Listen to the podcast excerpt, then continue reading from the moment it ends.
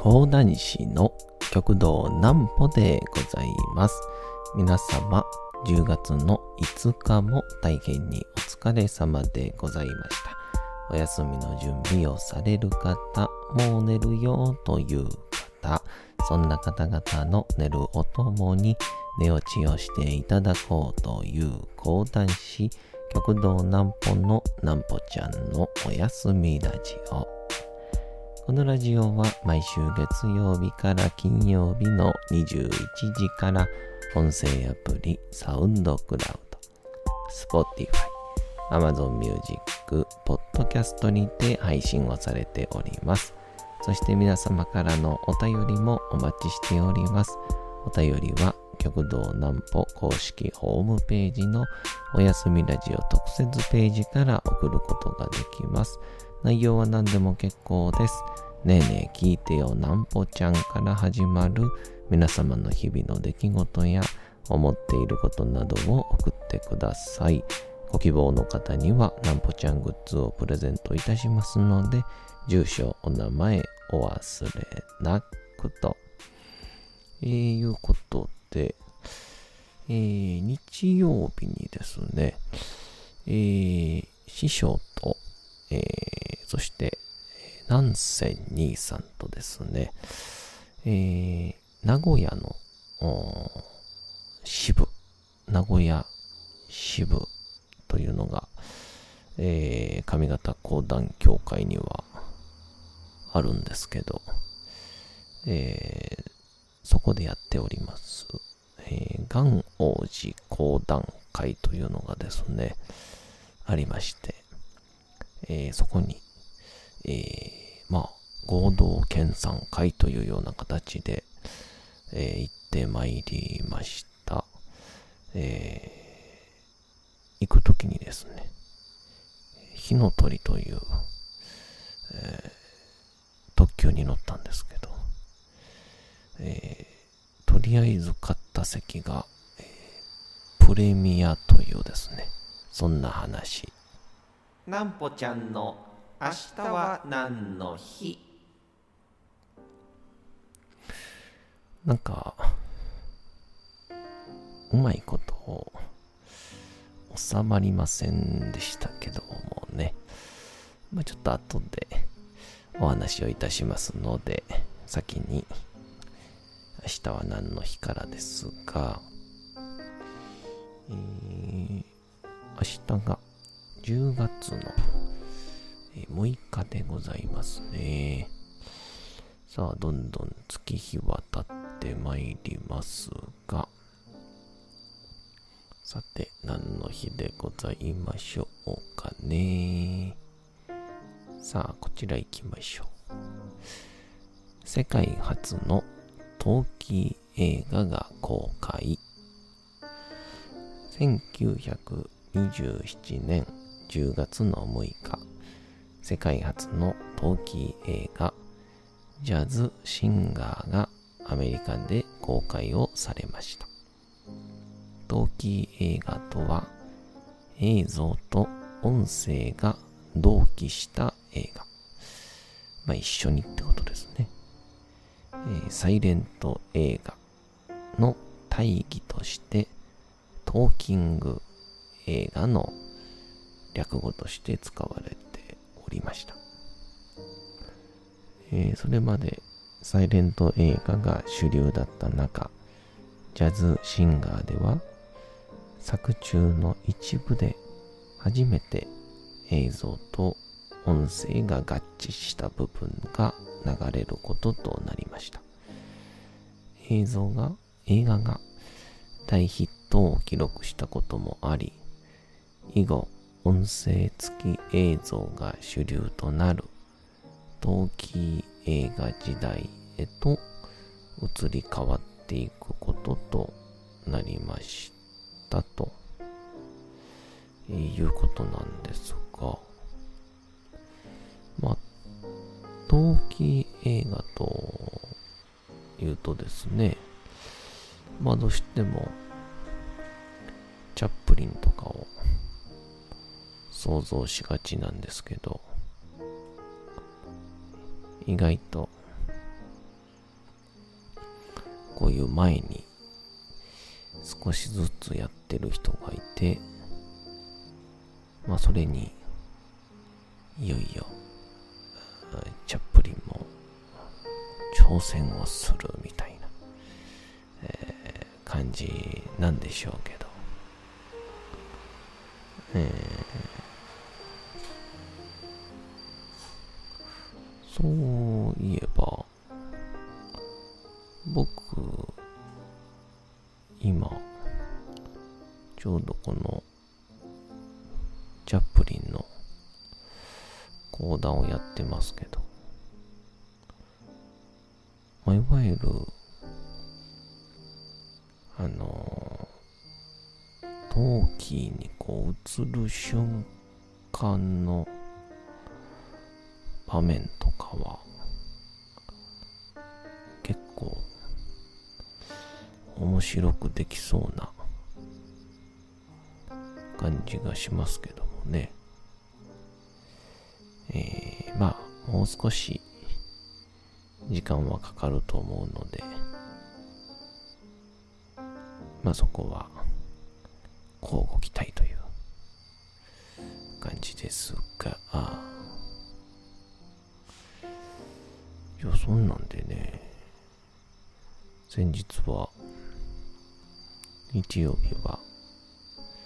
えー、特急火の鳥で、名古屋に行ってきたんですが、あのー、師匠からですね、あのー、席を先にといてくれと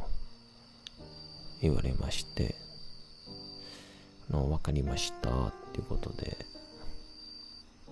えー、ネットで火の鳥っていうのの、一応特急券が取れるので、で、乗車券はまた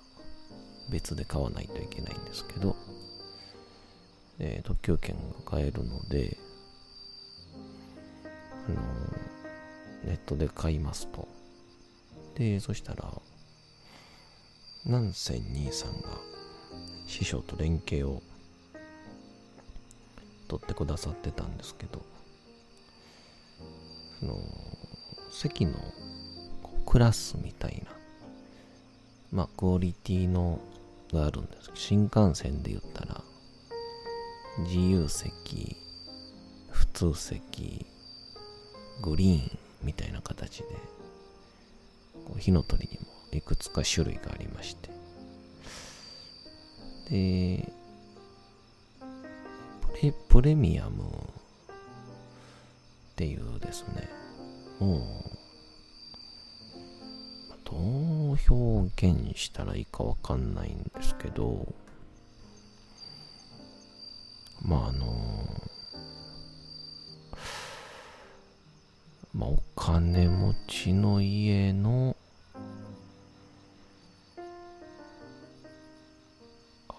ネグリジェを着た金持ちおじさんが、あの、座って、ブランデー回してるみたいな、ちょっと余計分かりづらくなりましたかね。まあ、そういうな椅子が、並んでる部屋なんですけど、この号車なんですけど、車両でね、で、そこにしようとすると、1人プラス900円ぐらいで変えられるんですよ。まあっていうので、師匠にどうされますかっていうので提案をしたら、任せますって帰ってきたらしくてでまあなんせ兄さんも2人僕ともまあもちろんプレミアムだろうと。まあ、教会のお金でね、経費として落とされるので、まあ、いいかなみたいな感じで、話をしまして、で、えー、撮りました。ところ、あの師匠はそもそもこのプレミアムとかっていう意味があんまりっていらっしゃらなかったみたいであのいざいざ、えー、乗りましたところこれまで師匠はずっと普通席で行ってたということがそこで発覚をしましてですね、え今回も当然教会のお金なんだから普通席だと思っていたというのがですねえー、火の鳥プレミアム号車に乗って座って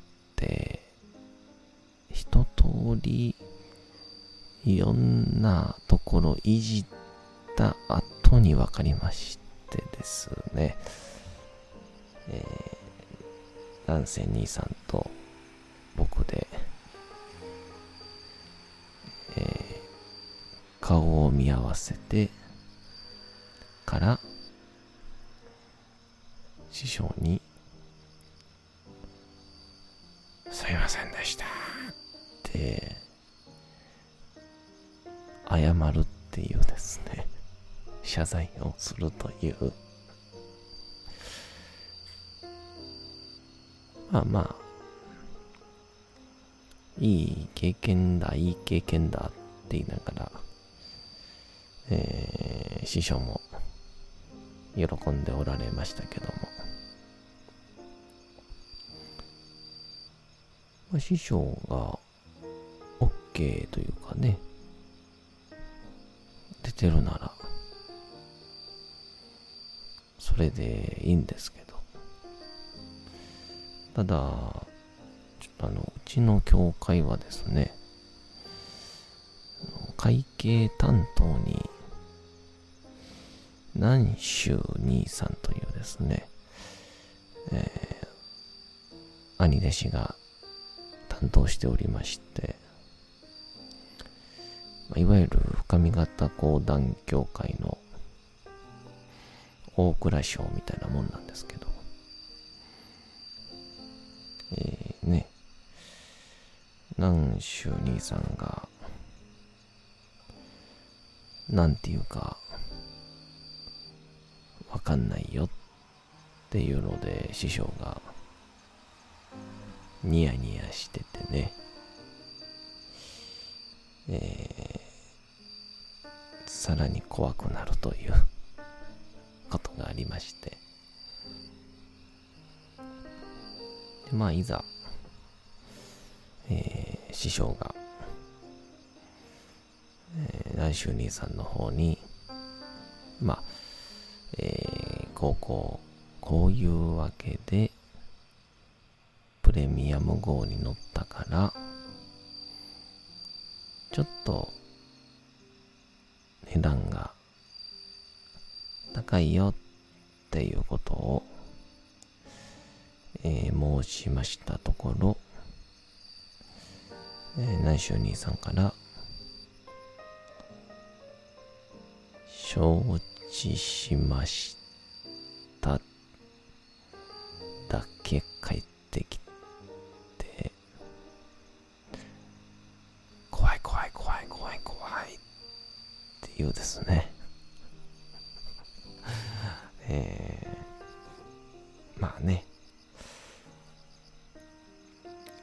匠が任せますって言ったんだもんっていうことにはしてるんですが、まあ、なぜ名古屋に乗り込みまして、講談会は夕方の4時、16時からだったんですけど、昼の12時には入りまして、えー、名古屋支部には生徒さんがたくさんいらっしゃいましてね、えー、生徒さんがこう講談教室という形で師匠が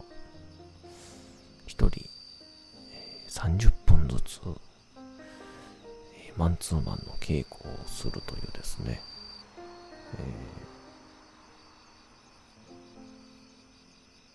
えー、そこから30分、12時半もしくは1時ぐらいからスタートしまして、えー、1時から14、15、16本番始まってからも楽屋でお稽古されてましたからえー、トータル8人ぐらいの生徒さんのお稽古を師匠が見まして、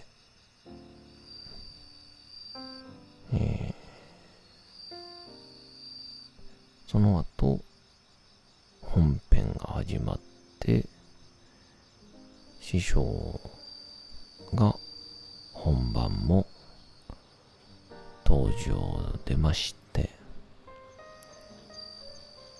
終わってそうですね。だいたい8時のまた火の鳥に乗って噂のプレミアム号で帰るというですね。えー、師匠は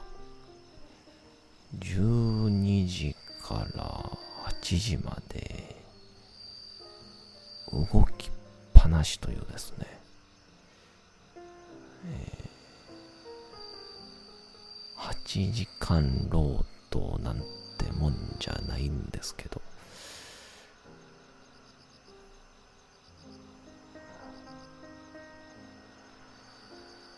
まあそんな感じで。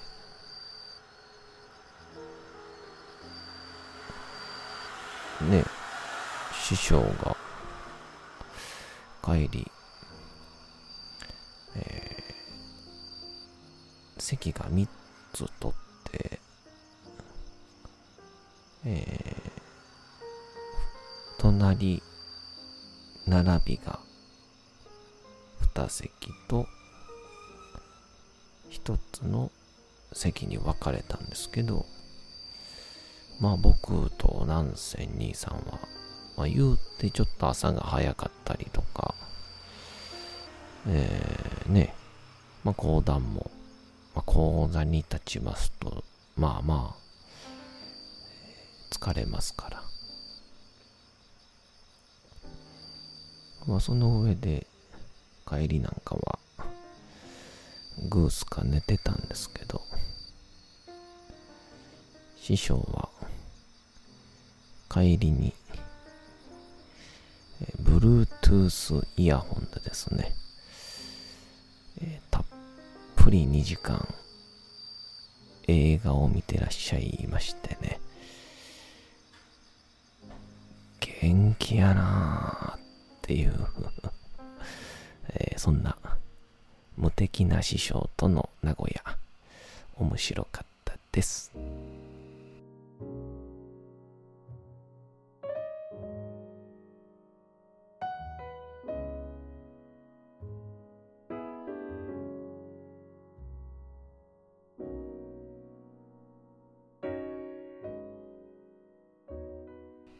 さて、時刻はうとうと朗読会の時間となりました。皆様、小さい頃眠れなかった時に、お父さん、お母さん、おじいちゃん、おばあちゃん、お世話になっている方に本を読んでもらった思いではないでしょうか。なかなか眠れないという方のお力に寝落ちをしていただければと、毎日様々な物語、小説をお届けしております。さて、本日お読みいたしますのも、チャップリン自伝若き日々でございます。えー、着々と進んでおりますが、まあ、250何回まで来たら、300のところまでやる感じなんですかね。まあ、聞かれても困るわいだと思うんですけど、本日もお楽しみください。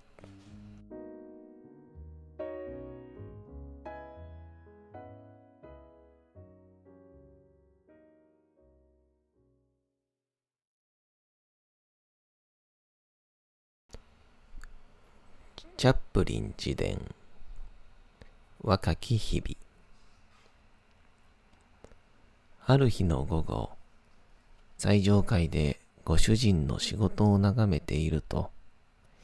階下で母とテイラーさんの娘が言い争う声が聞こえてきた。奥さんは外出をしていなかった。きっかけが何だったかはわからない。けれども、二人とも大声で怒鳴り合っていた。私が二階の踊り場に降りたとき、母は手すりの上に身を乗り出して、こう叫んでいた。あんた、一体何様だと思ってんだい？レイディー・シット、クソ婦人かいまあ、と娘が叫んだ。クリスチャンにしてはお下品な言葉だこと。ご心配には及ばないよと母は畳みかけた。ちゃんと聖書に書いてあるんだからね、お嬢ちゃん。新明記28章37節ただ違う言葉を使ってるだけだよ。とはいえ、クソって言った方が、あんたにはぴったりだけどね。この一件の後、私たちはパウナルテラスに戻った。ゲニントンロードにあるザ・スリーズ・タックズは、父の行きつけのパブではなかったが、ある晩そこを通りかかった時、なんとなく父がいるかもしれないという予感がして、中を覗いてみたくなった。ラウンジバーのドアをほんの少し開けて覗くと、果たせるかな、隅の椅子に父が座っていた。私はそのまま去ろうとしたが、私を認めた父の顔がパッと明るくなり、こっちに来なさいと手招きをした。普段愛情を態度で示す人ではなかったので、その歓迎ぶりには驚いた。父はとても具合が悪そうだった。目は落ち込み、体はむくんで腫れ上がっている。片手をナポレオンのようにベストにかけていたが、それは息苦しさを和らげるためだったのだろう。その晩の父はとても心細やかで、母やシドリーのことを尋ね、私が帰る時には腕に抱いて初めてキスをしてくれた。生きている父の姿を見るのは、それが最後になった。三週間後、父は聖トマス病院に担ぎ込まれた。泥酔させて、やっと運び込んだのだという。病院に連れてこられたことに気づくと、父は闇雲に暴れたが、所詮死にゆく病人だった。まだ37歳と、とても若かったものの、水手が原因で死にかけていたのである。膝からは18リットルものの体液が抜かれたのだった。